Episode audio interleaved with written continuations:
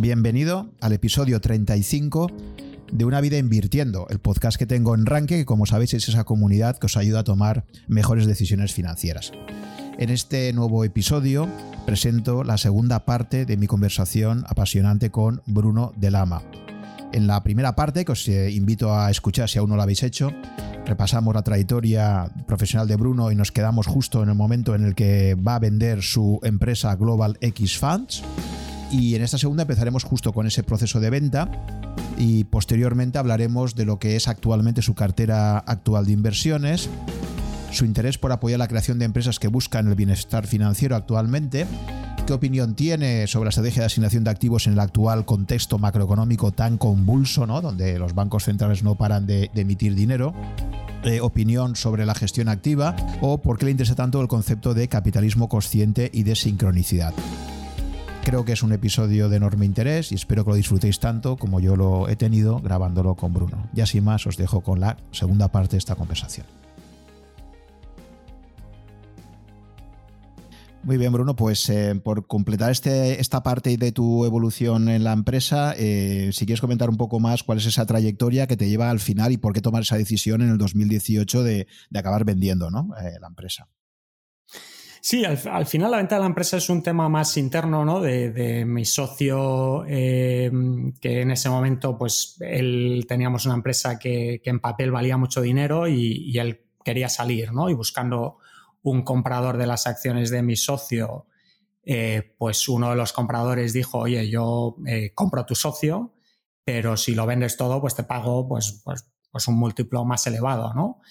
Y, bueno, pues claro, dentro de ese contexto, pues mi socio también, oye, Bruno, tío, igual lo vendemos todo, ¿no? Que, y, y, bueno, pues fue una oferta muy buena y dentro de esa oferta yo dije, oye, pues si efectivamente mantenéis a todo el equipo, mantenéis la marca, y mi socio y yo podemos salir con total libertad ¿no? de, poder hacer otros proyectos que no compitan, no tenemos ningún interés de competir con lo que estáis haciendo, queremos que GlobalX siga y tenga muchísimo éxito más allá de nosotros, pero, pero poder hacer otro tipo de cosas ¿no? y otros proyectos.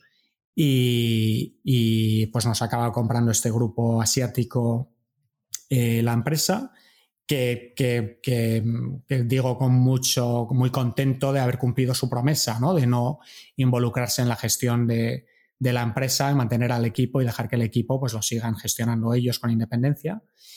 Y, bueno, pues yo estos dos últimos años y medio ya que, llevo desde que se ha venido a la empresa, pues al principio un poco tomar perspectiva y tomar tiempo y viajar un poco por el mundo y, y estar con la familia eh, porque claro, cuando estás en un proyecto de cofundador y llevas eso durante los 10 años que, lo, que yo lo llevé, pues es una cosa que consume mucho, ¿no? Consume muchísimo tiempo y mucha energía.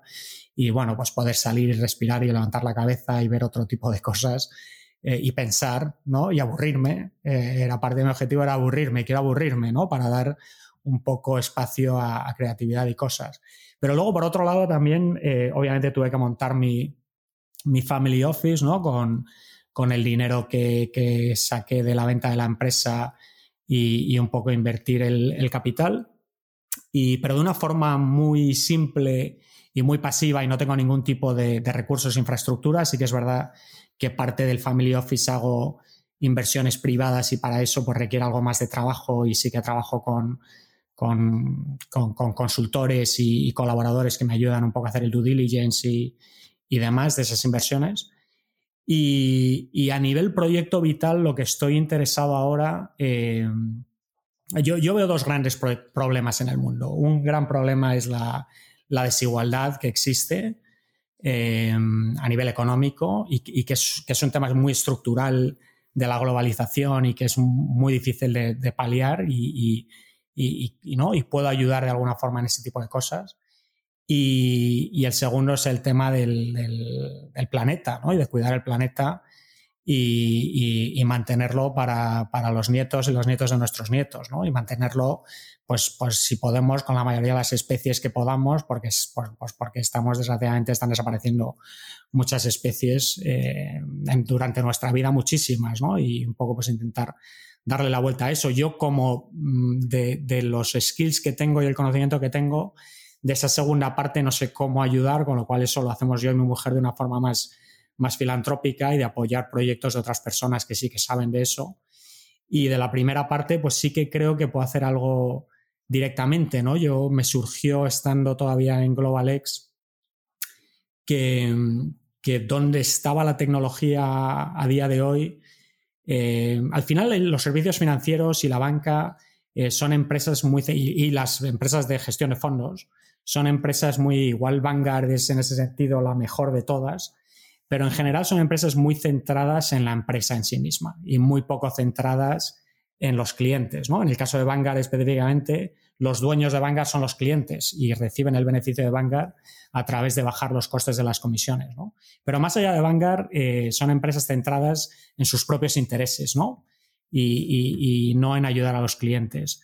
Y ahora con la tecnología puedes hacer algo que sea muy centrado en clientes, eh, muy holístico. ¿no? La industria financiera es, muy por producto, pero no es por soluciones a través de distintos productos. Y bueno, pues eh, estoy involucrado en, en, varios proyectos, en varias, pues en México, en España, con proyección de expandirnos a la Unión Europea y en Estados Unidos, de, bienestar financiero, ¿no? de, un poco eh, ayudar a la economía de las personas a, básicamente, por ejemplo, lo que estamos haciendo en España con Arbor es a, ayudar a la gente de una forma muy fácil y muy, hay mucho de ciencia y mucho de behavioral en este proyecto, pero una forma muy fácil, muy automatizada, a ahorrar. Así tienen deuda mm, cara y mala, y pues eso básicamente son tarjetas de crédito al 20%, ¿no? Versus hipotecas, eh, pues salir de esa deuda lo más rápido posible, montar un fondo de emergencia e invertir. Y, hacer eso pues de una forma muy barata, con muchísima calidad, muy automatizada, porque uno de los grandes problemas a nivel financiero no es tanto, es mucho más problema behavioral que problema, que problema de, que existan los recursos y, y complejidad, que también hay mucho problema de complejidad pero es más un problema de behavioral, ¿no? De hacerlo correcto de una forma automatizada que dé lugar al, poder de, compounding, ¿no? De, crecimiento exponencial de carteras y, que la cosa vaya sola, ¿no? Y que la gente no lo toque, porque normalmente eh, nosotros, los humanos, estamos muy mal, eh, nuestro wiring interno, ¿no? Como estamos montados, como tú dices, ¿no? Estamos montados para correr y que no nos coma el tigre pero no estamos montados para, invertir a lo largo de 30 años y, montar una cartera diversificada que nos ayude. ¿no? Y, a ese respecto, em, si quieres, antes de entrar a, dar un poco más de detalles sobre, sobre ese proyecto de bienestar financiero que comentas, es muy interesante. Has comentado lo del Family Offices y siempre hago una pregunta a mis eh, entrevistados y es eh, pues un poco el skin de game que tienes, ¿no? En el sentido de decir, oye, pues ahora mismo, ¿cuál sería un poco tu cartera de inversiones? ¿Cómo, cómo y aparte, ahora lo has hecho con la tranquilidad que has tenido, ¿no? Después de. Porque mucha gente durante el frenesí de, de, su vida emprendedora te dice, mira, básicamente no he tenido tiempo de nada y al final tenía ahí alguien que me lo gestionaba y ya está. Pero cuando tú ya vendes y coges perspectiva y tienes ese tiempo para incluso llegar a aburrirte, ¿no? Que decías, eh, creo que hiciste una cosa que además se suele recomendar siempre cuando se hace un éxito de una empresa y es no hagas nada muy corto plazo, siempre te suele recomendar no tomes decisiones rápido porque, porque aún estás aún demasiado en caliente, digamos, o sea, deja pasar unos meses y no, no tengas prisa por tomar ningún tipo de, acciones. Eh, coge perspectiva y luego con tranquilidad eh, y con esa perspectiva invierte, ¿no? Digamos, o planteate cómo vas a asignar tus, tus inversiones y tal. Entonces, sí que me gustaría que comentaras un poco a grandes rasgos, así un poco, pues cómo tienes estructurada tu cartera, cómo ves, porque yo creo que eso también define mucho, ¿no? Al final es, no, no me recomiendes nada, sino dime simplemente, pues, cómo inviertes tú, ¿no? Entonces, ¿cuál sería tu, cuál sería tu, estrategia de inversión actual, más o menos, ¿no? Que entiendo que no será aplicable para cualquiera, pero bueno, que por lo menos, pues, pues un poco cómo, cómo, has estructurado tú, ¿no? Mentalmente tus inversiones y cómo las, las has aplicado. Sí, sí. Sí, no me digas, no me digas qué es lo que recomiendas, dime qué es lo que haces, ¿no? Eh, totalmente. Eh, y, totalmente. Yo creo que la gente que tiene este tipo de eventos de liquidez eh, es.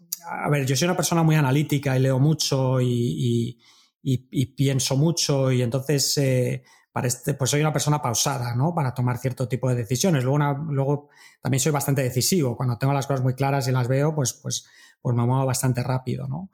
Eh, yo creo que, es, que, en general una persona que vende un negocio y tiene un evento de liquidez, casi siempre lo mejor que puede hacer es pasarse un año eh, manteniendo el dinero en cash.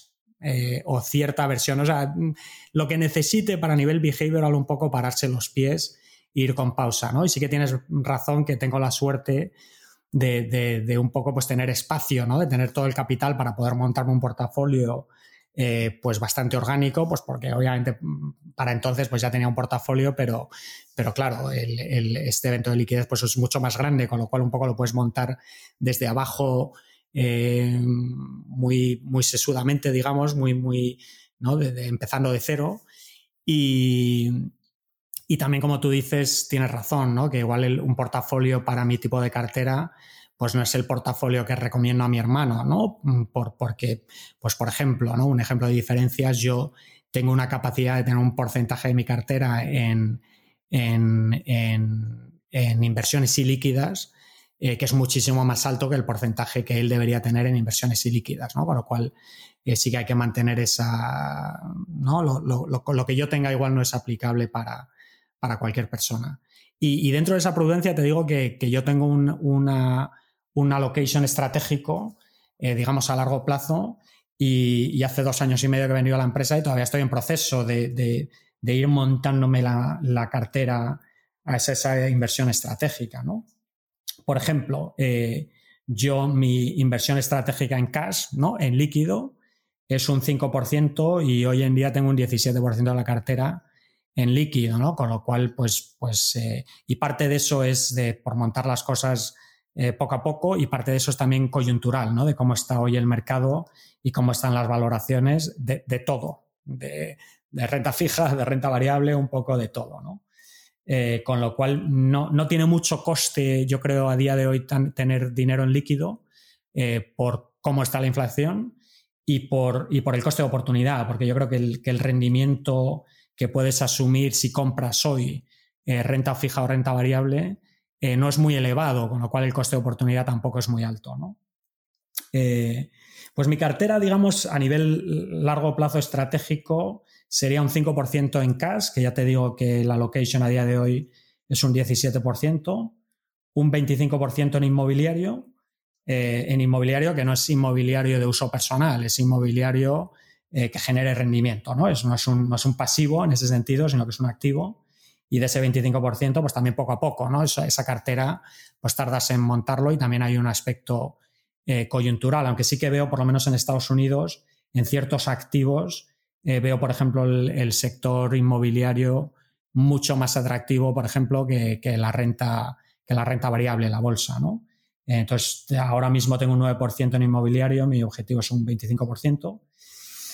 Eh, luego tengo una cartera de, de alternativos, que el objetivo de alternativos es un 30% y, ahora mismo tengo un 16% en alternativos, eh, aunque mi, mi, commitment es mucho más alto, ¿no? Muchos alternativos, básicamente, pues hay fondos donde dices, oye, pues yo eh, invierto tanto, ¿no? Y a lo largo de dos o tres años van llamando ese capital, ¿no? Pero bueno, de momento que esté invertido eh, en alternativos un, un 16%, que es una mezcla de cosas, ¿no? Hay cosas que que yo llamo betas alternativas, que betas alternativas son otro tipo de, mm, ya te estoy hablando aquí fuera de lo tradicional, ¿no? De bonos, de acciones y demás, otro tipo de activos, y, también no estoy incluyendo aquí eh, ni, ni, Venture Capital Private Equity, que lo incluyo, porque yo pienso en el tipo de riesgo que asumes, no pienso como, como qué instrumento utilizas, sino que, qué riesgo estoy asumiendo, ¿no? Para mí, eh, Private Equity y Public Equity es lo mismo,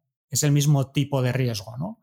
Con lo cual no pienso en uno como alternativo y el otro, sino que pienso en eso como, como equity, ¿no? Entonces, alternativo tengo dos patas. Uno que es eh, betas alternativas y betas son porque son acceso a tipos de asset classes y cuando puedo y tiene sentido lo hago de una forma pasiva, ¿no? Que es acceder a la, al, asset class, que es un poco mi filosofía. Yo soy muy de filosofía eh, para la gran parte de mi cartera pasiva a bajo coste versus inversión activa, ¿no? Eh, y entonces ahí pongo cosas raras, ¿no? Pues eh, healthcare royalties o, life settlements o direct lending, ¿no? Otro, otro tipo de, cosas. Y luego tengo una pata de esto que es que lo que yo llamo alfa, ¿no? Que alfa sí que es gestión activa, ¿no? Y aquí básicamente son hedge funds y son gente que son eh, todos ellos market neutral, es decir, que son inversiones en fondos que no son, que no tienen, no están correlacionados con los mercados. ¿no? Aquí lo que estoy buscando en esta cartera es eh, diversificación. Y, y, pues pueden ser absolute return funds o macro funds, pero que están hedge o cosas que son muy, eh, no tienen correlación con los mercados. y eso es un poco mi pata, mi pata de alternativo. Y luego el resto que tengo pues son los mercados públicos, ¿no? que yo llamo mi all-weather portfolio. Yo de inversión para, este, para lo que yo hago, que también es un poco más institucional, igual no es 100% aplicable de nuevo si estoy recomendando a mi hermano, pero para mí, eh, pues yo estoy más, eh, más centrado en mantener el, y crecer y más allá que la inflación, el capital, que en hacerme rico a través del capital, ¿no? Es un poco más un, tema de, growth y capital preservation que un tema de, la voy a romper, ¿no? Y, dentro de ese portafolio, entonces es un portafolio mucho más diversificado de un portafolio tradicional diversificado, digamos, de 60-40, ¿no? Y es el típico de, equity bond 60-40. Y, y, sigo mucho la filosofía de, Bridgewater, ¿no? Y de su All Weather Portfolio, eh, que es, pues, básicamente hay dos eh, grandes elementos que, un poco llevan a, los retornos de distintos tipos de activos, que son el crecimiento económico y la inflación. Y, entonces quieres, pues si tienes esos dos elementos en un cuadrante, digamos, quieres tener eh, el mismo tipo de exposición a riesgo a cada uno de los cuadrantes, con lo cual no estás haciendo una apuesta de que, oye, va a subir el GDP y va a subir el crecimiento el, GDP, el, Producto Interior Bruto, digamos, ¿no? el GDP americano, eh, o va a crecer la inflación o va a decrecer la inflación, sino que no, no, no, no. A ver, crezca o decrezca la inflación, yo estoy apostando en todos los cuadrantes y, tengo, pues si tengo cuatro cosas, pues tengo dos que van bien, una que va mal y una que ni fu ni fa, ¿no? y en cualquier tipo de contexto de mercado, el portafolio no va mal nunca, y la mayoría de las veces va creciendo, pero nunca crece mucho, ¿no? Eso es un poco la filosofía, con lo cual, pues respecto a una cartera tradicional, acabo teniendo pues igual mucho más en, deuda de lo que tiene un, pues de, lo que es un 60-40, eh, pero la deuda la divido en, dos productos, ¿no? En treasuries, long-term treasuries y, treasury inflation protected securities, ¿no? TIPS o, bonos eh, ajustados por la inflación, que me dan dos tipos de rendimientos de cuadrantes totalmente distintos, ¿no? Y luego tengo, pues obviamente, equity, que equity puede ser una combinación, en mi caso es una combinación de public equity, private equity, venture capital, eh, commodities eh, y, oro y bitcoin, ¿no? Entonces, pues digamos, si estoy hablando de pesos, a lo mejor es un 35% en treasuries. Y esto es un poco mi allocation estratégico, aunque a día de hoy eh, igual tengo un poco más abajo eh, más dinero en cash y menos dinero en todo esto, ¿no? Porque me parece que todo está caro. Pero eh, mi allocation estratégico sería un 35% en long-term treasuries, un 25% en long-term tips, un 25% en equity, sea el tipo que sea, un 10% en commodities y un 5% en gold y, Bitcoin. y eso es un poco mi cartera. Vale, la parte esta que decías de alternativo es la que me genera un poco de confusión, ¿no? Porque cuando hablas de hedge funds, market neutral, etcétera, al final esto lo acaban invirtiendo también en, acciones, ¿no? O, sea, cuando hablas, lo digo por si hay un cierto solapamiento, no, no veo clara la diferencia entre la parte de, alternativos que decías, sobre todo en la parte que hablabas de, de hedge funds que aplican estrategias market neutral y, y la parte de, equity, ¿no? Que tienes en la parte de... Sí, sí pues en la parte de alternativos, como decía, hay una parte que no es la que te estás refiriendo, que son otro tipo de cosas, healthcare royalties, life settlements, que, no tiene nada que ver. Y luego efectivamente tienes la parte de hedge funds, ¿no? Y en la parte de hedge funds, como tú dices, los hedge funds, si coges un hedge fund index, un HFRI index o cualquiera de estos, está correlacionado con las acciones, por ejemplo, ¿no? Eh, pero yo selecciono un tipo muy específico de hedge funds que son, eh, por ejemplo, hay hedge funds que, efectivamente son acciones, el 100% de la cartera son acciones, incluye hedge funds que yo incluyo en mi cartera, pero son market neutral, es decir, que, que la parte larga de la cartera y la parte corta de la cartera es, eh, está 100% balanceada, es decir, que si estás 50 eh, dólares en corto, están 50 dólares en largo, con lo cual eliminas el 100% del beta de mercado y básicamente lo que estás invirtiendo es que este, este gestor específico tiene alfa. Es decir, que si yo estoy comprando eh, largo General Motors y corto Ford, pues que ellos hacen una apuesta relativa del rendimiento de una versus la otra, ¿no? Con lo cual, todas las, eh, todas las inversiones que no son solo equity, hay otro tipo de, estrategias, incluidas eh, managed futures, macro, long short equity, etcétera. Pero todas son, en mi caso, market neutral. Pero tienes razón, la mayoría de los hedge funds no son market neutral, pero todos los que yo utilizo son market neutral y todos los hedge funds que yo utilizo son hedge funds que llevan más de 20 años operando. Al final, en el mundo de la inversión activa, es muy complicada, es muy difícil eh, la gente obviamente invierte eh, decenas, si no cientos de millones de dólares sin invertir y ver que compran estos niveles. Y, y, y, puedes tener mucha suerte. O sea, puede, que haya una inversión que durante 15 años parece que es un genio y los siguientes 25 años lo hace fatal, ¿no? O sea, necesitas, si yo vamos, desde luego mi estrategia a nivel de inversión en hedge funds es ver a, a plazos muy largos mm, antes de convencerme de que estos tíos pues tienen una capacidad de de, de verdad generar un alfa versus el mercado, que es algo muy, muy, muy complicado y que en mi opinión poquísima gente en el mundo puede hacer. Sí, que incluso, a ver, y ahí hay todo un debate, porque es que incluso los mejores, yo ya mencionado varias veces en, mi podcast un artículo de Bill Gross eh, del 2013 que se llamaba El hombre ante el espejo, donde precisamente Bill Gross hacía un ejercicio de humildad flipante, ¿no? Eh, donde él decía, fíjate, los retornos tan brutales que hemos tenido los Warren Buffett de turno, George Soros, yo mismo, con bonos, etcétera, etcétera. Dice, ¿qué parte ha tenido de suerte y qué parte ha tenido de, que soy muy bueno, ¿no? de talento, digamos, ¿no? Y, posteriormente, en su caso, lamentablemente, los años posteriores montó otro fondo eh, diferente al de Pinco y, bueno, le ha ido fatal, ¿no? La ha tenido que acabar cerrando, ¿no? Entonces, efectivamente, el problema que hay es de persistencia siempre, ¿no? O sea, el éxito pasa, fíjate, por ejemplo, en España, pues también ahora mismo no está muy en, el candelero pues eh, los resultados que está teniendo eh, Valor y, y Cobas, eh, que son un poco los herederos de, de ¿no? que durante muchísimos años ha sido el, pues, la, gestora que mejor lo ha hecho ¿no? de una forma consistente y tal. ¿no? Y ahora mismo pues, están pasando por un bache ¿no? de, rentabilidad, ¿no? que puede ser temporal o ya veremos. Pero en cualquier caso, efectivamente, el problema que hay es que incluso cogiendo a los mejores gestores a 20 años, no hay nada que te asegure que luego vayan a poder seguir teniendo esos resultados, ¿no? Eh, eh, y es uno de los grandes debates que hay abiertos, ¿no? De hasta qué punto realmente puedes estar eh, descubriendo quiénes son los que lo van a hacer bien los próximos 5 o 10 años, ¿no? Pero bueno, en, cualquier caso, está claro te, puedo, ¿Te puedo puntualizar un, par de cosas sobre eso, Juan? Sí, a ver, el, yo lo veo como cosas distintas, ¿no? O sea, el, concepto genérico totalmente 100%, ¿no? El, un gestor que tenga la capacidad con consistencia de hacerlo bien es muy difícil y el identificar a esos gestores es muy difícil porque, porque los ciclos de ciertas cosas son muy, muy largos, ¿no?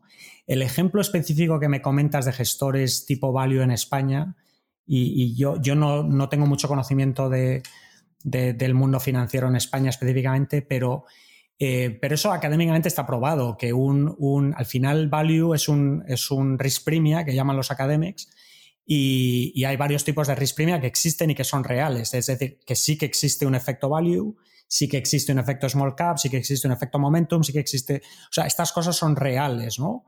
Y, y si inviertes en este tipo de cosas, te va mejor que otro tipo de inversión, porque una inversión pasiva al final, en general, no deja de ser otra apuesta, es decir, no deja de ser una apuesta donde el weighting que haces en las cosas es market cap.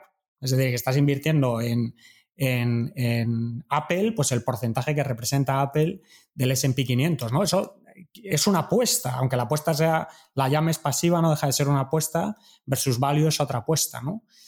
Eh, si inviertes en una cartera, si inviertes en risk premia, es decir, si inviertes en el S&P 500 vas a tener el retorno beta del mercado. Si inviertes en, value, vas a tener un risk premia positivo respecto al S&P 500 a muy largo plazo. Eso va a ocurrir porque esto, este risk premia, y, es un risk premia, se llama risk premia porque estás asumiendo un riesgo al hacer este tipo de inversión. Y una gran parte del riesgo es esto que estás hablando, que es que durante un tiempo muy largo puedes tener una, un performance inferior, ¿no? Entonces, si estás haciendo ese tipo de cosas, lo que es mejor es tener una cartera de risk premia diversificada, es decir, tener una cartera donde combinas todo este tipo de cosas. Y es mejor inversión que el S&P 500, en realidad. Es mejor, o sea, que digamos un market cap pasivo, por ejemplo, es invertir en una cartera risk premia donde combinas todos los distintos tipos de risk premia, que son muy pocos, ¿no? Luego los académicos acaban sacando 27 tipos de risk premia. Bueno, los que están validados y que de verdad funcionan a largo plazo, pues son 4 o 5, ¿no? Quality, value, growth, momentum, etcétera. Eh, ¿no? Con lo cual eh, lo, veo un poco distinto, ¿no? Una cosa es si estás haciendo una apuesta específica sobre un tipo de risk premia, que obviamente pues ahí vas a recibir lo que es esperable, versus eh, el decir, ok, para los que de verdad son, porque obviamente este tipo de gestor, asumo que me estás diciendo en España, es una combinación, ¿no? De un, de un value más un gestor activo, donde más allá dentro del mundo de value, pues yo identifico activamente qué empresas compro y qué empresas vendo, ¿no? Y ahí pues tienes esa combinación de los dos factores, de, ok, tienes un, un, un, un bias a un risk premia y luego más allá de eso tienes un riesgo gestor, ¿no? Y ese riesgo gestor, pues si el tipo es bueno, pues posiblemente sea positivo, ¿no? Una, una de las cosas que, a ver, yo siendo una persona que ha creado una empresa que el 100% de nuestros fondos son pasivos, aunque sí que es verdad que son pasivos temáticos, ¿no? Dando acceso a, distinto tipo de cosas muy específicas. Pero una de las cosas que la gente no se da cuenta es que eh, la gente piensa que la inversión activa lo hace peor que la pasiva. En realidad, eh, la inversión activa antes de, los costes de gestión superan a la inversión pasiva, lo hacen mejor. Lo que pasa es que en el 99% de los casos, eh, los inversores activos cobran más que el alfa que ellos crean, ¿no? Es decir, que en realidad la inversión pasiva es buena y es mejor si la consigues barata, porque es muy o si la consigues más barata que la activa, es mejor por ese punto, ¿no? Pero no necesariamente porque invertir en un índice según el allocation del peso específico que tiene cada empresa en el índice es la mejor forma de hacerla, no es la mejor, hay muchas mejores formas de hacerlas, incluido en general un gestor activo lo hace mejor si te cobra cero o si te cobra lo mismo que te cobra el índice, ¿no? O sea que ese tipo de nuances son importantes y en general yo creo que no están bien entendidos. Sí, sí, es absolutamente crítico, es lo que te va a comentar, que claro, aquí la clave está en cuánto cobra cada una, ¿no? Yo creo que la gran innovación de Jack Bogle y en Vanguard y que luego se extiende a otros, a otros em, eh, instrumentos parecidos ha sido precisamente el, el, aplicar comisiones y aparte comisiones cada vez más bajas, ¿no? O sea, este círculo, un poco lo mismo que el círculo de éxito de Amazon, ¿no? Que para mí ha sido clave, es decir, oye, yo consigo eh, ampliar la gama de productos, entregas más rápidas, precios más bajos, pero todo esto lo pongo a jugar, genero un círculo virtuoso que, que es lo que es tremendo, ¿no? Esto es lo que creo que también está haciendo algunos robo-advisors que dicen, bueno, básicamente su propuesta de valor es decir esta, ¿no? Cuanto más patrimonio tengamos gestionado, más podremos repercutir esas ganancias a reducciones de comisiones adicionales para todos los partícipes que tengamos y eso es lo que juega a favor ahí, ¿no? Las comisiones son algo absolutamente crítico, ¿no? Efectivamente. Y es, además es que en cualquier inversión es lo único que tienes claro desde el principio, lo que vas a pagar, ¿no? Entonces a mí me gustan mucho los, los gestores o este modelo de negocio donde básicamente a medida que crece el patrimonio gestionado, vas repercutiendo una parte de, esa ganancia que tienes adicional, pues vas, vas aplicándola a una reducción de comisiones. No sé si vosotros en, vuestros ETFs tenéis algo de esto, ¿no? Pero decir, si, si de alguna forma aplicasteis algún tipo de, reducción en comisiones a medida que el volumen del instrumento iba creciendo o básicamente eran tarifas siempre fijas.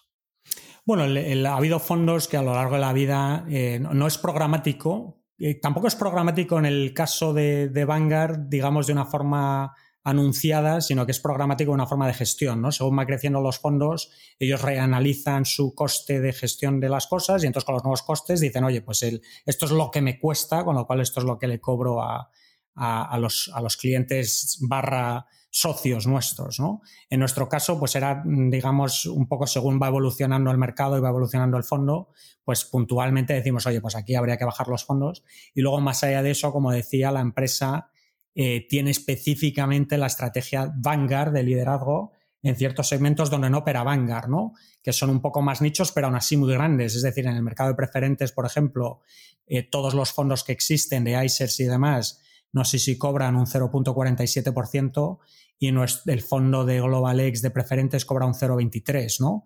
Y entonces ese tipo de cosas sí que lo hacemos, ¿no? De, liderazgo de precio eh, dentro de, distintos segmentos donde al final no dejamos de hacer ahí lo que hicimos en los segmentos temáticos, donde en realidad lo que empezamos a hacer ahí es eh, seguir donde se paró ICERS, ¿no? Los segmentos donde ellos ya no lanzaron fondos, lanzaron, lanzamos nosotros en distintos países y demás, y luego ya trajimos la innovación de, fondos temáticos, ¿no? sobre todo de tecnología.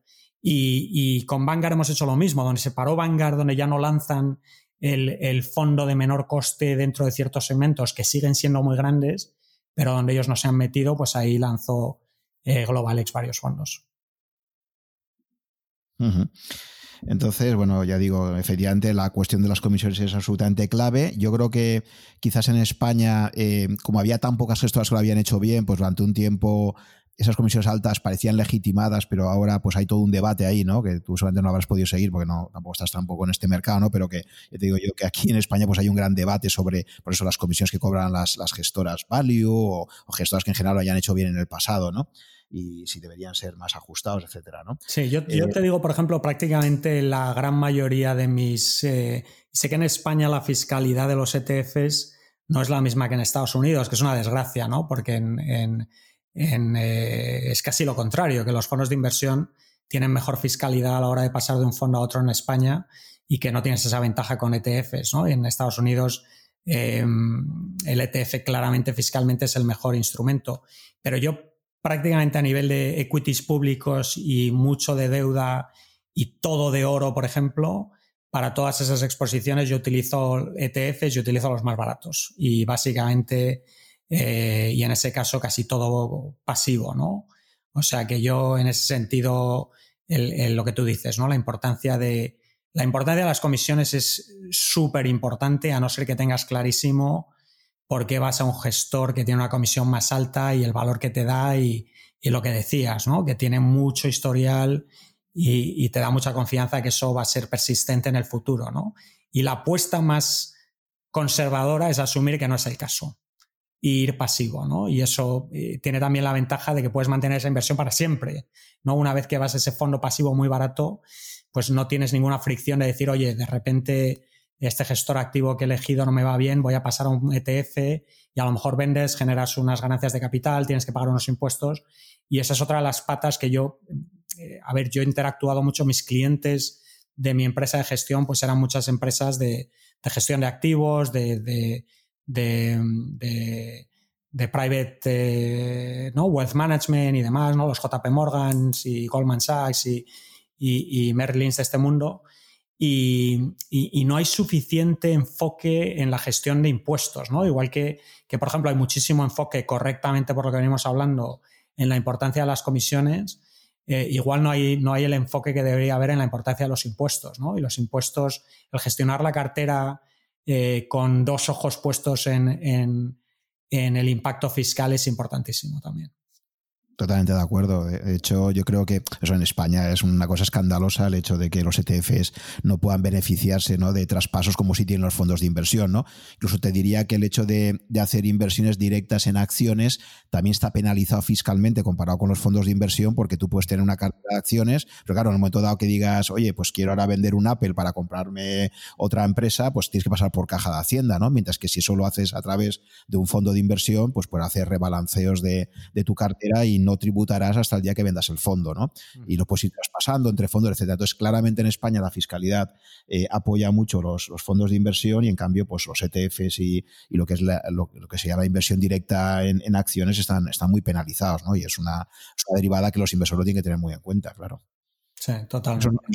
en Estados Unidos entiendo que no es así, ¿no? Que los ETFs fiscalmente eh, son equivalentes a los fondos, entiendo es un tema complejo, pero te diría que en, Estados Unidos no tienes la ventaja que tienes en España con los fondos de inversión, es decir, una transmisión de un fondo de inversión a otro es, fiscalizado, eh, ahí se paga impuestos, con lo cual la diferencia que no tienes es la desventaja relativa de un ETF versus un fondo de inversión que sí que tienes en España, ¿no? Que no tienen, que no que si, si tienes la ventaja en uno, la tienes que tener en el otro, ¿no? Es que haya una diferencia entre el uno y el otro no tiene ningún sentido, ¿no? Y al final no deja de ser un tema que penaliza mucho al ahorrador en España, porque desgraciadamente, imagino, ¿no? Y no, lo conozco muy bien, pero imagino que tienes muchos más em, instrumentos de bajo coste a través de ETFs, eh, con lo cual por la vía de costes deberías favorecer más a los ETFs, pero por el otro lado tienes la desventaja de impuestos, con lo cual la decisión neta pues no acaba siendo tan clara, ¿no? Em, entonces es un tema más relativo, ¿no? Donde en, Estados Unidos no tienes la ventaja eh, fiscal de transmisión de fondos que sí que tienes en España. Vale, volviendo a esos consejos de cartera que darías para un inversor como tu hermano que decías, ¿no? Un inversor más que no sea tan sofisticado y tal. Eh, para mí, la gran pregunta que hay ahora mismo, y tú lo, has, tú has comentado muy bien, ¿no? Al inicio, al explicar tu cartera un poquito con esa cantidad más elevada de cash que tenías ahora mismo, ¿no? Yo creo que para mí ahora el gran nubarrón que hay en el horizonte y lo que a todos nos tiene súper inquietos en este momento es que esa regla de asignación de activos tradicional, como la que comentabas antes, ¿no? la clásica esta de tu edad o 110 menos tu edad, destínalo a, renta variable, el resto a renta fija, es decir, ves incrementado tu exposición a la renta fija a medida que te acercas a la jubilación, etcétera. Todo eso eh, salta por los aires o puede saltar por los aires en el momento que empiezas a ver cómo tras estas expansiones cuantitativas enormes que llevan haciendo los bancos centrales, primero en la, en la primera crisis 2008 que en Europa llega en el 2015, ¿no? Con el Banco Central Europeo y sobre todo ahora este año, ¿no? Con esta eh, crisis de coronavirus que ha supuesto pues una nueva expansión monetaria eh, brutal y que además yo creo que esto es como las guerras, ¿no? Sabes cuándo empiezan, pero no cuándo acaban, ¿no? Porque es que yo creo que los bancos centrales aún no han visto la forma, y se ha demostrado, ¿no? Con, con la anterior expansión, aún no han visto la forma, sobre todo en Europa, de, de, poder ver cómo pueden revertir esa situación. Es decir, que tú, es como, yo, yo lo asocio esto mucho como a un, a un enfermo de diálisis que lo tienes enchufado a la máquina que básicamente llegas a la conclusión de que no lo vas a poder ya desconectar nunca, ¿no? Porque el día que lo desconectas, fíjate lo que pasó en Estados Unidos creo que fue en el verano del 2018, o bueno, en, ese, último semestre, cuando la Reserva Federal empieza a subir un poquito los tipos de interés en un momento en el que la economía americana va como un tiro, tasas de empleo máximas, etcétera, y nada, sube 25 puntos básicos eh, la Fed, el tipo de interés, y, y, las bolsas se derrumban y tal. Entonces, claro, llega un momento en que dices, es que realmente no van a poder, o sea, ¿cuándo se van a dar las circunstancias para que los bancos centrales se puedan replantear empezar a subir los tipos de interés? Pues en el horizonte no, se ve por ningún sitio, ¿no? Entonces, claro, esta, esta formulita de toda la vida de, de ves incrementando tu exposición a, a, bonos y en buena medida bonos soberanos y que reducir el riesgo, etcétera, eh, yo creo que ha saltado totalmente por los aires cuando te encuentras cada vez más emisiones de bonos soberanos con tipos negativos, ¿no? Entonces te quería preguntar por esto, ¿cómo ves eh, esa inflación de activos, que de alguna forma es lo que has venido a comentar, ¿no? Es decir, ahora estamos en máximos, tiene iba a decirnos hace 10 meses, ¿no? Que íbamos a estar en máximos del Standard Poor's 500, eh, precios de los bonos disparados, ¿no? Por esas intervenciones masivas de los, de los bancos centrales. Entonces, claro, claramente esa actuación monetaria ese dinero fía que, no deja de crecer está provocando una inflación de activos, inflación que no es recogida por el índice de precios al consumo tradicional, ¿de acuerdo? Que es un índice que no tiene en cuenta, pues eso, cuánto te cuesta conseguirte una renta con bonos, que hace 10 años era mucho más fácil de conseguir que ahora, cuánto te cuesta comprar un inmueble, cuánto te cuesta comprar una acción de una empresa cotizada, etcétera. Entonces, ¿cómo ves un poco tú a nivel macroeconómico esto? ¿no? Es decir, eh, eh, ¿crees que se está produciendo una clara inflación de activos? ¿Y cómo crees que eso em, debería obligarnos a modificar un poco algunas reglas básicas de, asignación de activos que teníamos, ¿no? Mm, mm.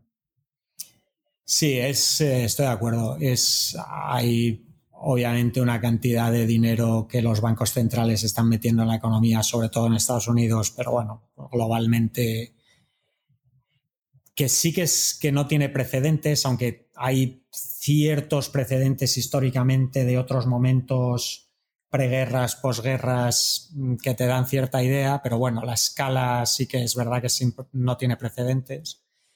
Em, obviamente por esa inyección de capital tan brutal los activos financieros están súper inflacionados y, desde luego, por ejemplo, el, valor del equity en Estados Unidos pues está a unos niveles eh, altísimos y, en ese caso prácticamente esa, con, la, con la excepción de las tecnológicas en el 2000 sin precedentes también.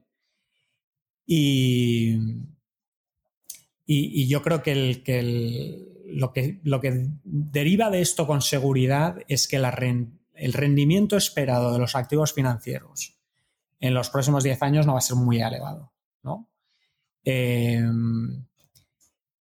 y, como inversor, lo que yo diría que es importante siempre, bueno, esto nunca ha dejado de ser verdad, pero, diría que más importante en este contexto es la diversificación.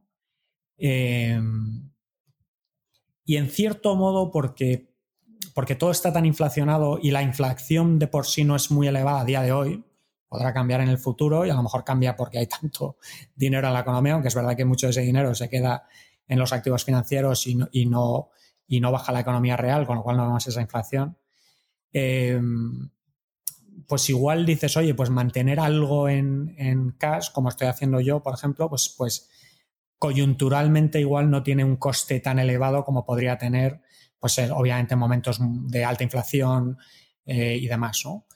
Em, yo no sé, pues ¿cómo, ¿cómo implementas esto a nivel práctico? Pues pues al final un poco lo que tú decías, ¿no? Oye, no me digas lo que recomendarías, dime lo que haces, ¿no?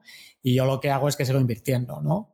Eh, aunque sí que es verdad que con, una cartera muy defensiva, con más cash de lo normal, eh, con, mayor acceso a, ciertos asset classes donde veo mayor rendimiento en este contexto, como por ejemplo, y algunos que igual no son, no, no hay acceso, ¿no? Pero, pero temas de, de life insurance settlement o incluso inmobiliario americano de, de, alquileres, por ejemplo, o de cierto tipo de, inmobiliario, em, em, pues de, por ejemplo, ¿no? Hay inmobiliario de, invertir en REITs que, todo lo que hacen es, eh, es, eh, es mantener servidores, ¿no? O sea, cosas relacionadas con tecnológicas que, que siguen teniendo y van a tener crecimiento y tienen rentabilidades que, que bueno, que no son buenas, pero que relativamente son mejores, ¿no?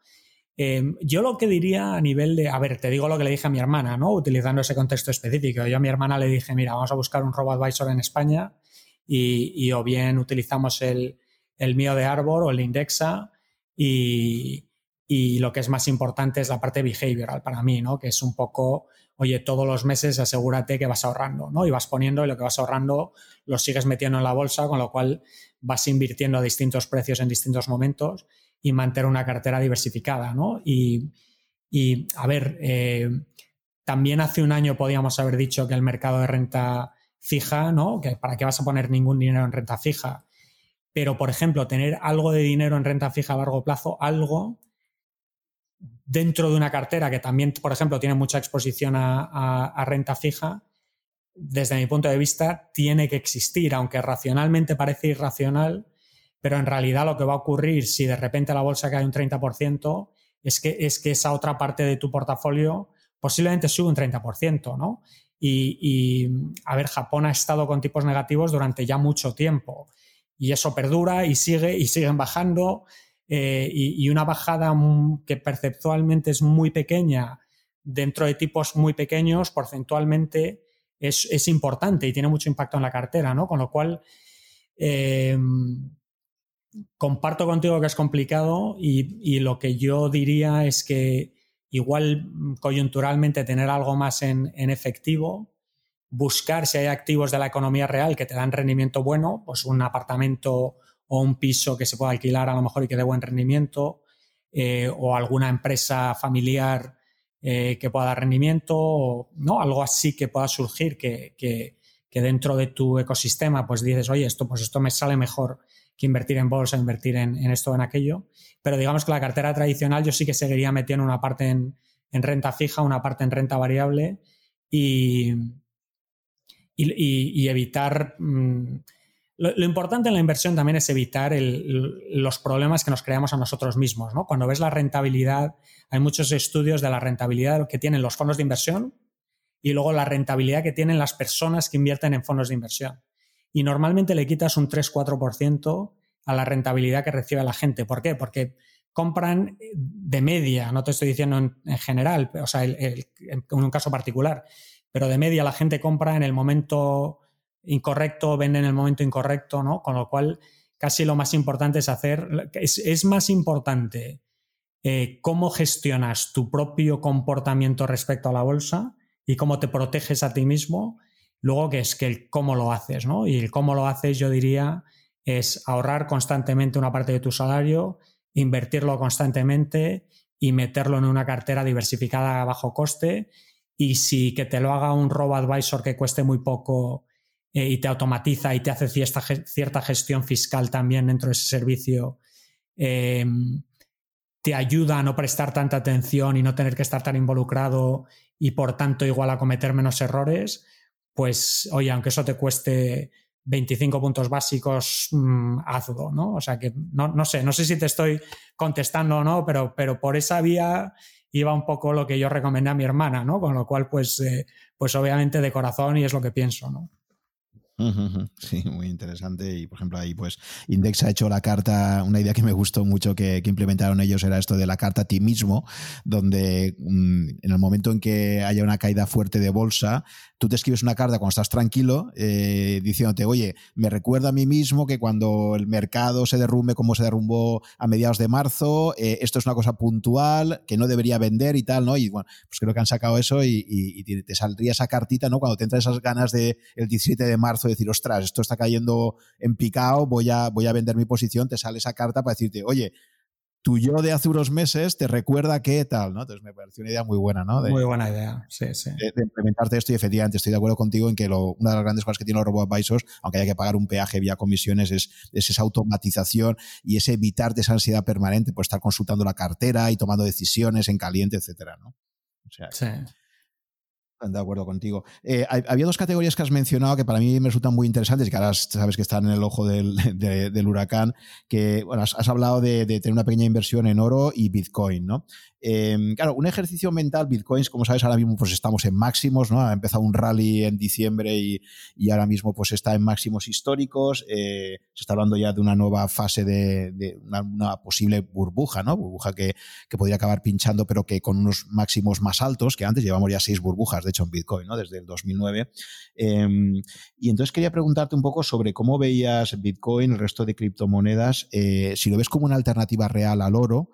Eh, si estás de acuerdo con Michael Saylor, incluso, ¿no? El famoso CEO ya de, MicroStrategies, que ha dicho que eh, el dragón de Bitcoin lo primero que se va a comer va a ser el oro. Lo digo porque también hay gente que, que ojo, ¿no? Decir, que hay gente que dice, tengo tanto en oro más Bitcoin. Pero ojo, porque si lo primero que se podría comer Bitcoin, digamos, dentro de, las clases de activos es precisamente al oro, porque sería lo que le sustituiría como una especie de oro 2.0, el hecho de decir tengo esto en oro más Bitcoin, a lo mejor no es más, es que está restando porque, porque el oro podría caer mucho en cotización si Bitcoin subiera mucho, ¿no? Si se produjera eh, esa, ese trade-off, digamos, ¿no? entre el precio del oro y el precio de, Bitcoin. ¿no? Entonces sí que me gustaría que me comentaras un poco así por a grandes trazos cuál es un poco tu, visión sobre Bitcoin, tú que estás ahí tan cercano al, mundo tecnológico de Silicon Valley, que sé que es uno de los, de los grandes defensores de, Bitcoin. ¿no? Ayer estaba Jack Dorsey, por ejemplo, en Twitter felicitando el, 12 cumpleaños de, Bitcoin. Entonces me gustaría que me comentaras un poco tú cómo lo ves esto, si eres escéptico, si crees bastante en ello, eh, en fin, un poco cuál es tu opinión al respecto.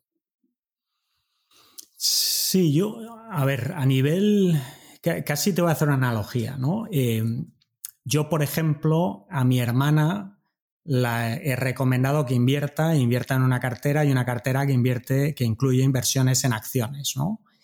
Em, ella no tiene necesariamente un conocimiento de qué son las acciones, o sea, obviamente sabe lo que es el concepto y sabe lo que son, pero no es una experta en acciones, sino es una experta en valoración de acciones, ¿no?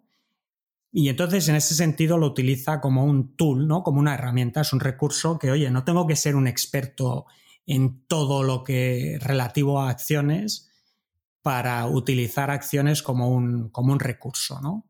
Eh, y entonces yo hago esa analogía porque yo, Bitcoin, eh, soy un poco esa persona, ¿no? Aunque yo tengo muchos amigos que están súper metidos en el mundo Bitcoin y en el mundo subyacente de blockchain y, hay muchísimas cosas ocurriendo con blockchain en, fintech y demás.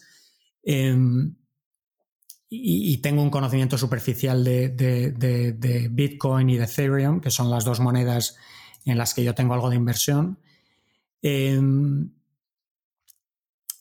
Otra analogía antes de responderlo, que no te estoy respondiendo, pero, pero, pero hay una razón por la que estoy dando un poco un rodeo, es el oro, ¿no? Eh, para mí el oro, sin ser tampoco un experto en macroeconomía, sin ser tampoco un experto en, monedas em, a nivel global y la historia de la moneda, eh, para mí entender que el oro valga lo que valga, a ver, el oro, una moneda de oro, vale muchísimo dinero, una monedita de oro, un poquito de metal, ¿no? ¿Y por qué vale tanto dinero? Eh, pues es muy difícil para mí entender por qué vale tanto dinero. O sea, entiendo que sacar ese oro de la tierra tiene un coste, eh, Pero bueno, pues ¿para qué lo sacas, no? También tiene coste sacar otras cosas de la Tierra que no saca la gente porque no tienen valor, ¿no? Eh, entiendo que tiene ciertas propiedades que funcionan muy bien para ser moneda, que es fácilmente divisible, que es... Pero, mm, ¿por qué intrínsecamente? Entiendo que, oye, si te lo utilizas como un collar o un, o un, anillo, pues igual es más bonito que otros metales, ¿no? Pero, pero digamos que, utilizo esa analogía porque, porque ayuda un poco ¿no? a las personas que dicen, pues yo no utilizo para nada este tipo de cosas que no entiendo. Eh, me parece prudente y me parece buena idea, oye, hay que ser muy prudente con cosas que no entiendes, ¿no? ¿Para qué te vas a meter en ellas? Pero tampoco tienes que entenderlas en profundidad para utilizarlas, ¿no? Entonces, dentro de ese contexto un poco que te he dado, eh, yo personalmente invertí en Bitcoin en el año 2015 como una inversión, o sea, a nivel rentabilidad-riesgo, eh, mi visión es distinta que a nivel de dónde cabe dentro de la cartera. ¿no? A nivel rentabilidad-riesgo lo, lo vi como una inversión en una empresa privada, de las que yo hago dentro de mi cartera. Y entonces mi allocation, por ejemplo, en ese momento en Bitcoin, era pues a lo mejor 50 o 100 veces menos de lo que fue mi allocation en, oro, ¿no? Em, y estaba dispuesto, como cualquier inversor que hago en una empresa privada de muy early stage, a que, a que se comporte como esa empresa privada, o que valga mucho o que valga cero.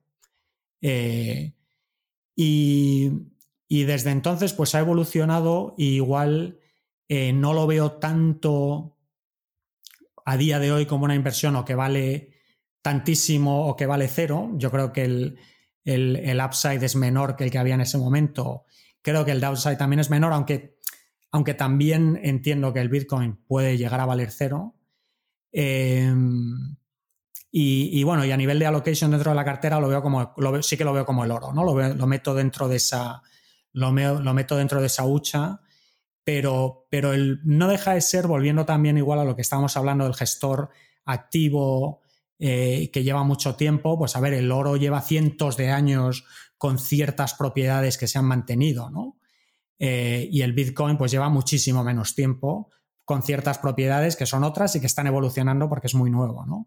Y entonces, mm, pues yo sí que no soy de esa visión de que el Bitcoin se va a comer el oro, pero por otro lado sí que tengo un hedge interno de cierto allocation a Bitcoin, que en su momento pues era más pequeño, hoy pues es una allocation relativamente más grande dentro de mi cartera y más grande dentro de mi allocation de, oro y de Bitcoin y de un poquito que tengo también en Ethereum. Y, no sé qué más decirte, ¿no? Lo, veo como un recurso sin ser un, sin ser un gran experto en la materia. Muy bien. Pues nada, entramos ya en la recta final, Bruno, em, y me gustaría que un poco en tu evolución personal. El día justo que estuvimos hablando, aquel primer día que nos conocimos, me, gustó mucho, me pareció muy interesante también tu, camino personal de descubrimiento, sobre todo a partir, me imagino que has tenido más tiempo para ello, ¿no? que ha sido a, partir de la, venta a la empresa. ¿no? Me hablaste pues un poco de un, viaje más espiritual, ¿no? más de una reflexión sobre supongo que parte siempre de, ver cuál es tu posición en el mundo, ¿no? Llega un momento en que coges un poco de perspectiva después de, esa venta, como decías tú, de esas ganas de poder sentirte que te aburres un poco, ¿no? Que tienes ese tiempo para meditar, para, reflexionar, ¿no? Y que todo eso, además, estuvo concatenado con, ciertos eventos, como por ejemplo el hecho de, descubrir el libro este de capitalismo consciente, que me comentaste que tenías un cliente, ¿no? Si quieres, comenta, coméntame un poco esto de, cómo descubres tú esta, esta corriente de capitalismo consciente a través de un cliente, cómo te vas introduciendo en ese mundo y y de alguna forma cuál ha sido un poco tu viaje personal en, este ámbito, ¿no? Sí, pues un, cliente mío eh, de Merrill Lynch eh, leyó este libro ¿no? de capitalismo consciente y, en cierto modo articuló como él ya pensaba sobre su negocio y la gestión de su equipo. ¿no? El capitalismo consciente, ese libro básicamente habla de las empresas más allá de, de la visión tradicional de una empresa, donde el objetivo único de la empresa es generar rendimientos para el accionista, ¿no? Eh, sino que es una visión de, que hay más stakeholders, ¿no? De que, de que mm, efectivamente el accionista es muy importante, el capital es muy importante, eh, el trabajador eh, y el equipo es muy importante, la, sociedad donde opera esa empresa y el impacto en esa sociedad es muy importante, incluso los proveedores son muy importantes, ¿no? Es decir, que es una visión más, eh, más allá de, un, de, un centrarse exclusivamente en cómo maximizo los retornos a, los accionistas. y, pero de una forma donde al final se retroalimenta, es decir, que al final la empresa que acaba invirtiendo en los empleados, por ejemplo, la realidad es que eso revierte aún más en rendimientos a, la empresa. O, por ejemplo, la empresa que se enfoca mucho en, sus clientes, eh, por ejemplo, la misión de, Amazon es ser la, la, empresa más customer-centric, ¿no? más centrada en sus clientes del mundo. ¿no? Pues ese, es, esa obsesión por darle valor a los clientes, obviamente, ha repercutido muchísimo valor a los accionistas de Amazon, ¿no? Con lo cual no es, no es, no es, no, no, hay que ver esto como un, como un zero-sum game, ¿no? Como una tarta que estás repartiendo, sino que en realidad si, cuidas a todo el ecosistema, todos acaban eh, teniendo un mejor resultado, incluidos los accionistas, ¿no? Entonces, este cliente eh, dice, oye, Bruno, eh, veo que si invierto también, porque mi negocio es invertir dinero para familias, el dinero en empresas conscientes, el rendimiento en esas empresas es mejor y el riesgo es menor. Entonces, ¿por qué no lanzáis vosotros un ETF, un fondo de empresas de capitalismo consciente? ¿no?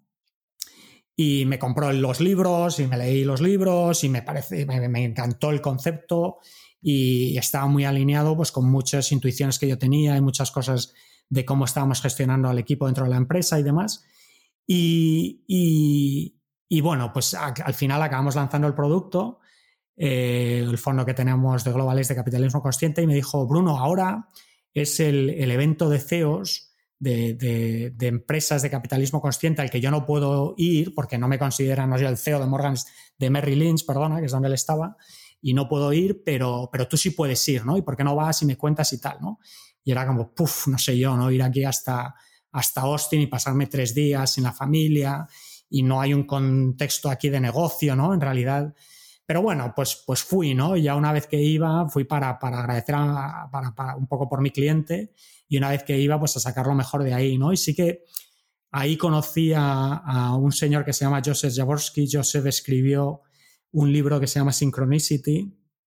Eh, y bueno, leí ese libro y de repente me empecé a dar cuenta, ¿no? De, de ciertas de las cosas que contaba ese libro que al final, ¿no? Que la vida es, es eh, va un poco más allá de, oye, yo quiero este objetivo y pongo los medios y empiezo a trabajar y yo sino que la vida no te, te, lleva, ¿no? En ciertos caminos y, y, y, hay más de lo que, lo que vemos y te empiezas a fijar, ¿no? Y empiezas a poner los medios. Y bueno, pues acabé contratando a Joseph como un coach mío y como un, gurú de liderazgo durante 18 meses, durante, perdón, durante un año. Y, y, sí que mi, ahora mi proyecto vital, empezando, pues que empezó al final de mi proceso y también parte de la razón por la que estaba dispuesto a vender mi empresa, ¿no? que, en general eso para los emprendedores es muy difícil, ¿no? vender un poco a, a tu bebé y para mí no, no, no fue difícil venderlo y echo de menos a mis ex compañeros pero por otro lado, pues, eh, pues tampoco fue difícil, ¿no? Porque tengo este proyecto vital más allá de, un poco de crecimiento personal eh, y, alineado también con este proyecto de bienestar financiero, ¿no? Que es un proyecto que, es que tiene muchas facetas, ¿no? Tiene la faceta de invertir, en este caso, por ejemplo, en el caso de Nicolás y el equipo de, fundadores de Nacho y de Alberto, en un equipo de fundadores españoles y ayudarles eh, en la medida que yo pueda un poco a su desarrollo profesional, ayudar a crear Em, pues mucho de, este, de esta cultura eh, de empresa y este propósito de empresa y luego de tener un proyecto de, verdad ayudar a la gente, ¿no? Donde, donde lo que prima no es la empresa, más allá de nuestra supervivencia, sino lo que prima es ayudar a las familias, a los individuos en España, en Alemania y en la Unión Europea, ¿no? Y, lo veo todo como muy eh, retroalimentado, ¿no? Donde mi crecimiento personal y espiritual con, el desarrollo de ese proyecto y de ese equipo, pues al final se, alimentan mucho, ¿no? Te, puedo, obviamente me puedo enrollar mucho con este tipo de cosas, pero no sé si he tocado igual un poco en, algunos de los temas que hablamos que te parecen interesantes. Sí, sí, no, me parece un tema súper interesante porque al final, pues eso, ¿no? Esa componente eh, yo creo que debe estar presente siempre, ¿no? En, una persona realmente completa, ¿no? Entonces, em, eh, este libro que comentas de, de Jaworski, que luego dices que fue coach tuyo, eh, este concepto de sincronicidad lo puedes explicar un poco en qué consiste, porque el, libro se llama Synchronicity, The Inner Path of Leadership.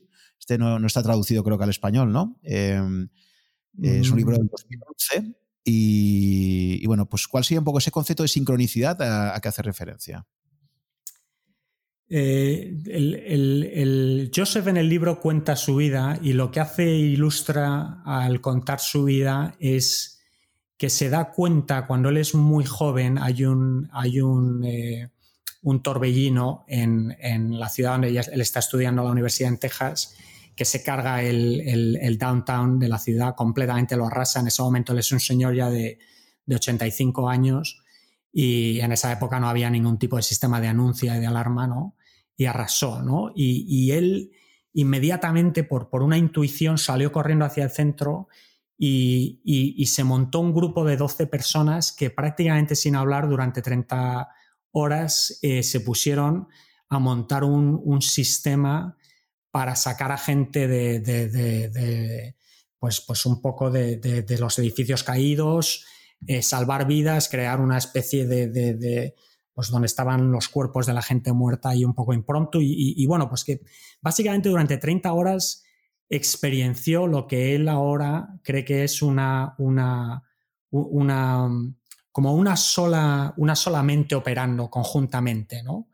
Eh, a través de estas 12 personas donde estaban completamente sincronizados, ¿no? De ahí un poco eh, la palabra synchronicity, aunque va más allá de eso, completamente alineados y completamente y, no y, con, capacidades sobrehumanas, ¿no? De levantar cosas que en realidad ellos humanamente en cualquier momento no hubiesen podido. Obviamente, pues está la adrenalina y está cierto tipo, pero que, que, ve eso como un, un, evento que le marcó mucho, ¿no? Y entonces dedicó mucho del resto de su vida cuando salió de, su vida un poco más tradicional, donde montó una empresa eh, pues muy exitosa de, abogados y demás, y, se dedicó a, lo que acabó él eh, eh, creando la teoría de U, que es una teoría que vaya ahora mucho más allá de, Joseph y de este libro, ¿no? Sino, y, que, y que es un poco la capacidad humana que tenemos de conectarnos con lo que él llama source, ¿no? Que source lo puedes llamar pues todo tipo de cosas, ¿no? Pero, pero digamos que es, que es algo,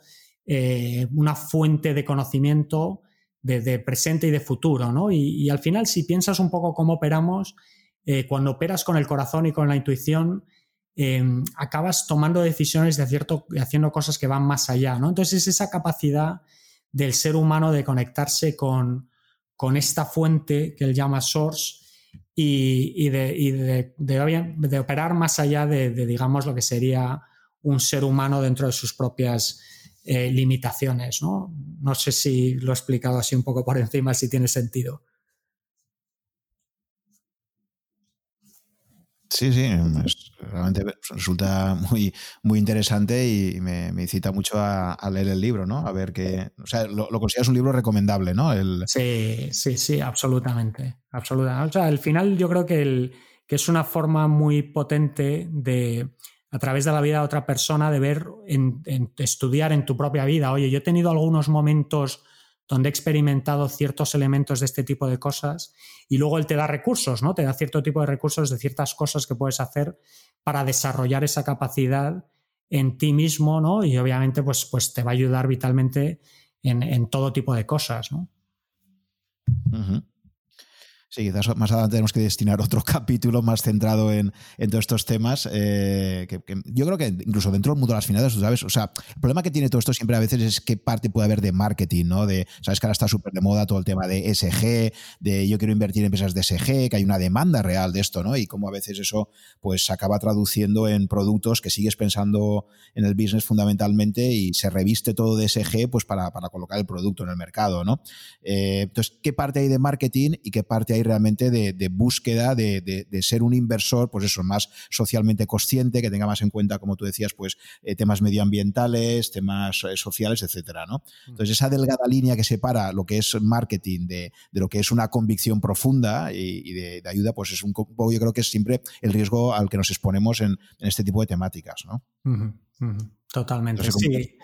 sí, nosotros, eh, a ver, obviamente el GlobalX lanzó ese fondo de capitalismo consciente, el rendimiento de ese fondo ha sido muy bueno. Eh, y, como mínimo yo sí que lo veo como inversor. Eh, tiene, tiene cierto sentido en invertir en ese tipo de empresas como mínimo desde un punto de vista de gestión de riesgo, ¿no? Al final no deja de ser verdad que las empresas, lo que fue la versión 1.0 de este tipo de cosas ESG, inicialmente que era un tema más de exclusiones, más bien de, más allá de lo que se está haciendo ahora, que es más de una ponderación de ciertos valores, de un montón de cosas. Eh, pero en esas exclusiones, que es una cosa muy simple, pues oye, dices, pues las empresas tabaqueras y las empresas petrolíferas y, oye, pues, eh, pues no lo han hecho mm, bien, no lo han hecho muy mal, de hecho, ¿no? y igual empresas que sí que se han preocupado un poco más del ecosistema, eh, y efectivamente tienes razón que hay muchísimo de, marketing y de lo que llaman greenwashing y hay que tener mucho cuidado y, hay que tener mucho cuidado con lo que hablábamos anteriormente, que luego dices, oye, ¿hasta qué punto esto es una, una excusa de la industria de asset management para cobrarme más, ¿no? Porque el S&P 500 me cuesta X y este otro fondo me cuesta 3X, ¿no? Con lo cual, mm, pues, eh, pues empiezas con un negativo muy importante, ¿no?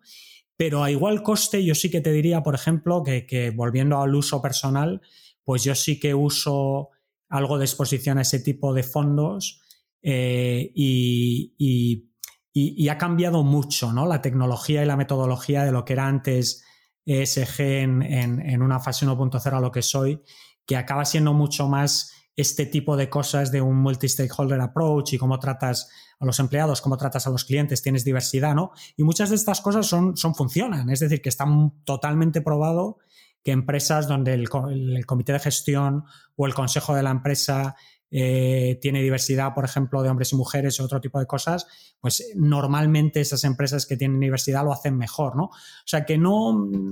Hay mucho de marketing, hay que tener cuidado, hay que tener cuidado con comisiones, pero el concepto me parece positivo y potente, ¿no? Y luego a nivel un poco de impacto personal, pues para mí también eso de decir, oye, pues prefiero consumir productos de, gente buena, ¿no? De, capitalistas, emprendedores y empresarios buenos, invertir en empresas buenas y, ayudar a un ecosistema positivo en ese contexto, pues a nivel personal, pues eso a mí también me, atrae, ¿no? Más allá del coste o el rendimiento que pueda tener. Sí, la demanda social está ahí. Ya digo, yo me he encontrado con, con gente de, de, mi círculo que no están muy metidos en el mundo de la inversión, pero cuando les hablaba de pues es una estrategia de indexación, por ejemplo, me decían, pero claro, si me compro un índice mundial, eh, ¿puedo excluirme ahí empresas que no me gustan porque, porque no, no me gusta nada su, su, filosofía o, lo que están haciendo o tal? O sea, y, efectivamente está, y me, sorprendió esa pregunta, ¿no? Que me hacía gente, digo, que no estaba muy metida en el mundo de la inversión, pero sí que veía como esa, ese imperativo ético, ¿no? De decir, oye, pues es que, vale, me parece bien la idea interesante de, indexación, pero siempre que pueda excluir cierto tipo de empresas, ¿no? Sí, sí eso está ahí y es verdad que quizás eso, la delgada línea que hay ahí es complicada, o como dicen algunos gestores, ¿no? que a veces también cuando se les pregunta por, por estas cuestiones, algunos, algunas gestoras pues te dicen, claro, que, el problema es esas exclusiones, ¿no? ¿Qué criterios utilizas? Que, entonces ahí entras en unas derivas, a veces la delgada línea que hay de si debería entrar o no debería entrar, etcétera. Entonces es, un tema complejo en cuanto a, cómo discriminas, ¿no? ¿Qué, ¿Qué, criterios aplicas, ¿no? Que me imagino que será algo que, como tú decías, se irá refinando, se irá perfeccionando, pero es un campo abierto desde luego que tiene, tiene un potencial enorme, ¿no? Yo creo que hay un interés social importante aquí, ¿no? Sí, totalmente. Muy bien, Bruno, pues ya entrando en la recta final, eh, sí que me gustaría que me recomendaras eh, tres libros eh, relacionados con la inversión que, que tú creas que puedan ser de ayuda para nuestros oyentes, que creas que puedan ayudar a, como esto al final ya digo que obviamente todo lo que comentamos aquí siempre son, nunca son consejos de inversión, sino que son experiencias personales, aprendizajes y luego cada uno tiene que hacer los deberes, tiene que, estudiar con calma y tomar sus propias decisiones, ¿no? Y en ese proceso de, aprendizaje, pues, eh, por supuesto, las experiencias de, terceras personas ayudan muchísimo, pero también el, leer con calma y, coger perspectiva, ¿no? Entonces, me gustaría que me comentaras eh, qué recursos o, o libros, o sé si, o otro tipo de formatos que, recomendarías así, ¿no? Lo, más esencial que en tu, en tu experiencia personal te hayan, te hayan ayudado a, invertir, ¿no? A largo plazo. Sí, pues em, yo, como, yo creo que lo más la decisión más importante es el asset allocation, ¿no? Es en qué activos y con qué tipo de allocation eh, metes esos activos.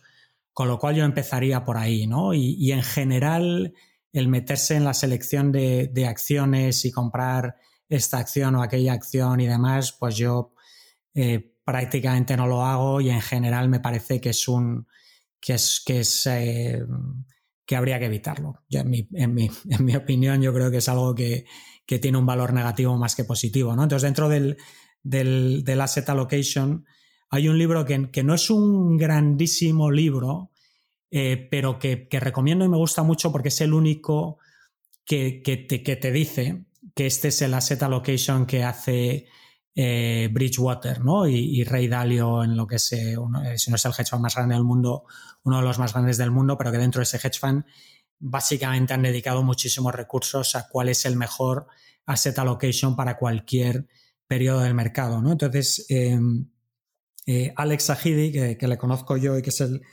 el, que escribió el libro, en inglés se llama Balanced Asset Allocation. Yo mm, no creo que exista en español. Eh, Balanced Asset Allocation de Alex Sahidi, pues eso, me parece un, un buen libro para alguien que esté interesado en ver eh, una forma alternativa de asset allocation más allá del 60-40 para tener una cartera más diversificada. Y, luego, más allá de asset allocation, la otra parte, pues como, como te veía, venía comentando, que para mí es fundamental, es, el, es la parte behavioral, ¿no? Es decir, oye, a nivel eh, qué hacemos tú y yo y cómo lo hacemos y cómo no nos, no nos creamos problemas, porque desgraciadamente eh, de nuevo, ¿no? Nuestro wiring está más, eh, es más peligroso que útil, ¿no?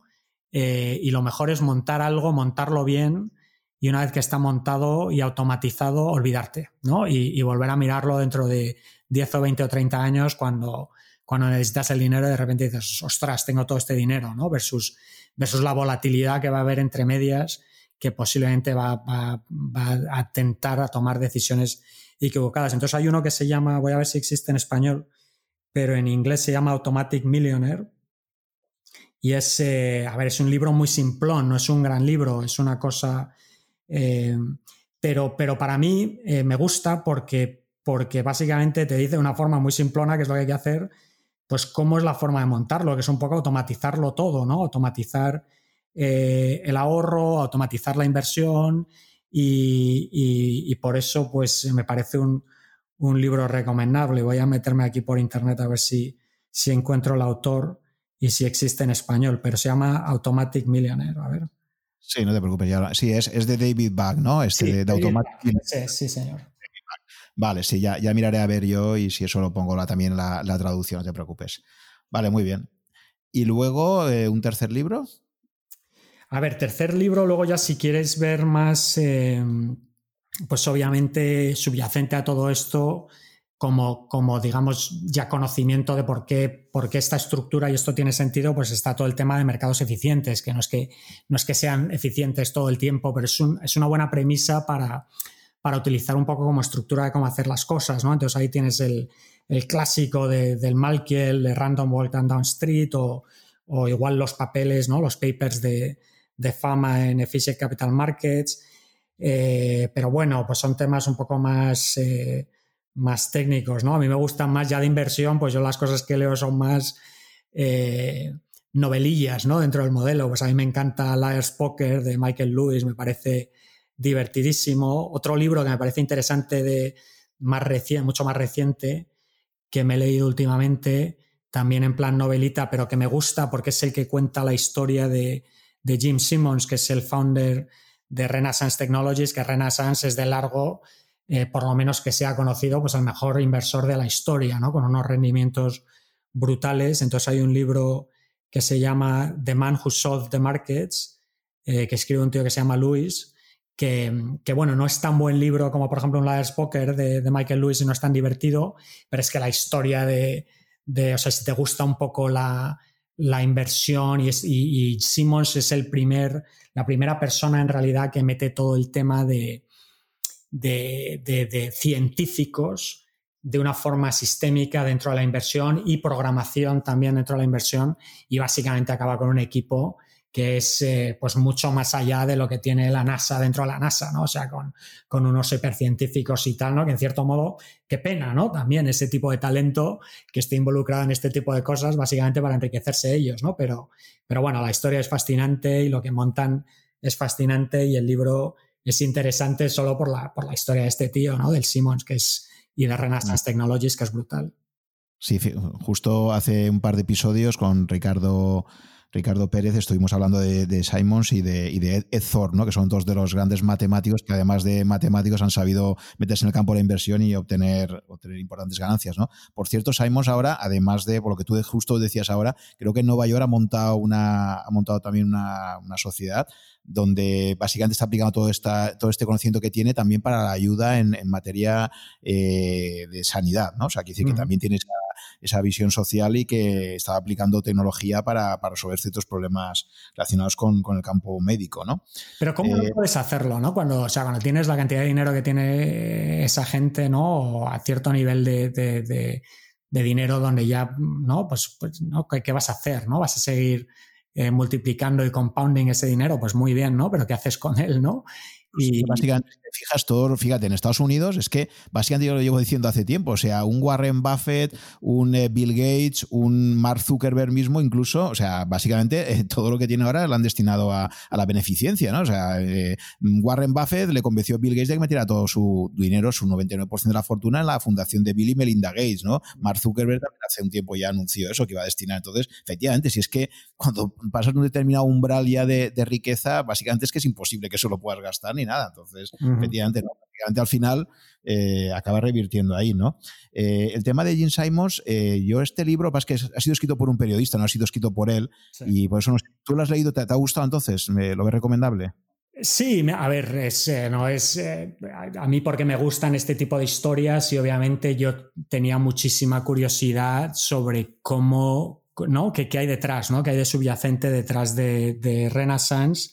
Y por qué han tenido los retornos que han tenido. ¿no? Entonces yo tenía mucha curiosidad sobre esa historia y, yo creo que es el, digamos, el sitio donde tienes eh, la mejor eh, eh, descripción un poco de lo subyacente y lo que ocurrió y la gente detrás y el equipo. ¿no? Al final este tipo de cosas nunca lo hace una persona, ¿no? siempre es un equipo y, y entonces en ese sentido me gustó, ¿no? Si te gusta, si tienes esa curiosidad, ¿no? Pero no es un gran libro y no es entretenido como puede ser un, un Liar's Poker de Market Lewis, ¿no? Es más si, te, si, si, tienes curiosidad sobre este tipo de cosas. Pero bueno, no deja de ser un libro entretenido y hay muchos temas de, de personas y personalidades y socios y disputas y, y, la vida real, ¿no? Dentro de este tipo de cosas, pues que a mí también me apasionan mucho, ¿no? Como una persona pues que se ha montado su empresa con sus socios y, y ha escalado y demás, ¿no? Y, pues siempre hay una vertiente humana de todo, ¿no? Y entonces conocer esa vertiente humana, pues para mí también, pues, pues tenía mucha curiosidad, ¿no? De, conocerlo. En ese contexto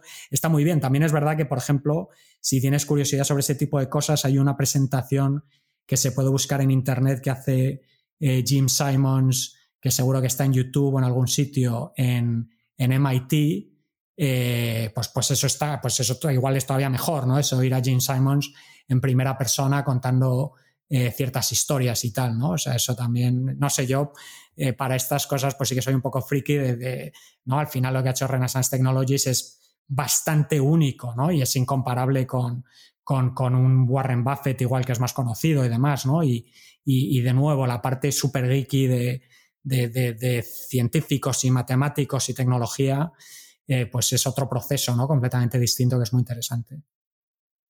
Sí, ahí, ahí te comentaba Ed Thor, porque a diferencia es que, claro, yo no sé Jim Simons realmente qué acceso ha dado, porque esto, este libro me suena, no, no lo he leído aún, ¿no? pero he visto por ahí revisiones del tipo de, eh, pues esto lo ha hecho un periodista, ha accedido de forma solamente parcial a, a Simons, eh, y entonces, claro, pues eso, es la típica lectura hecha de un tercero que cuenta las cosas, pues, pues no sé, a su manera, ¿no? Pero que no.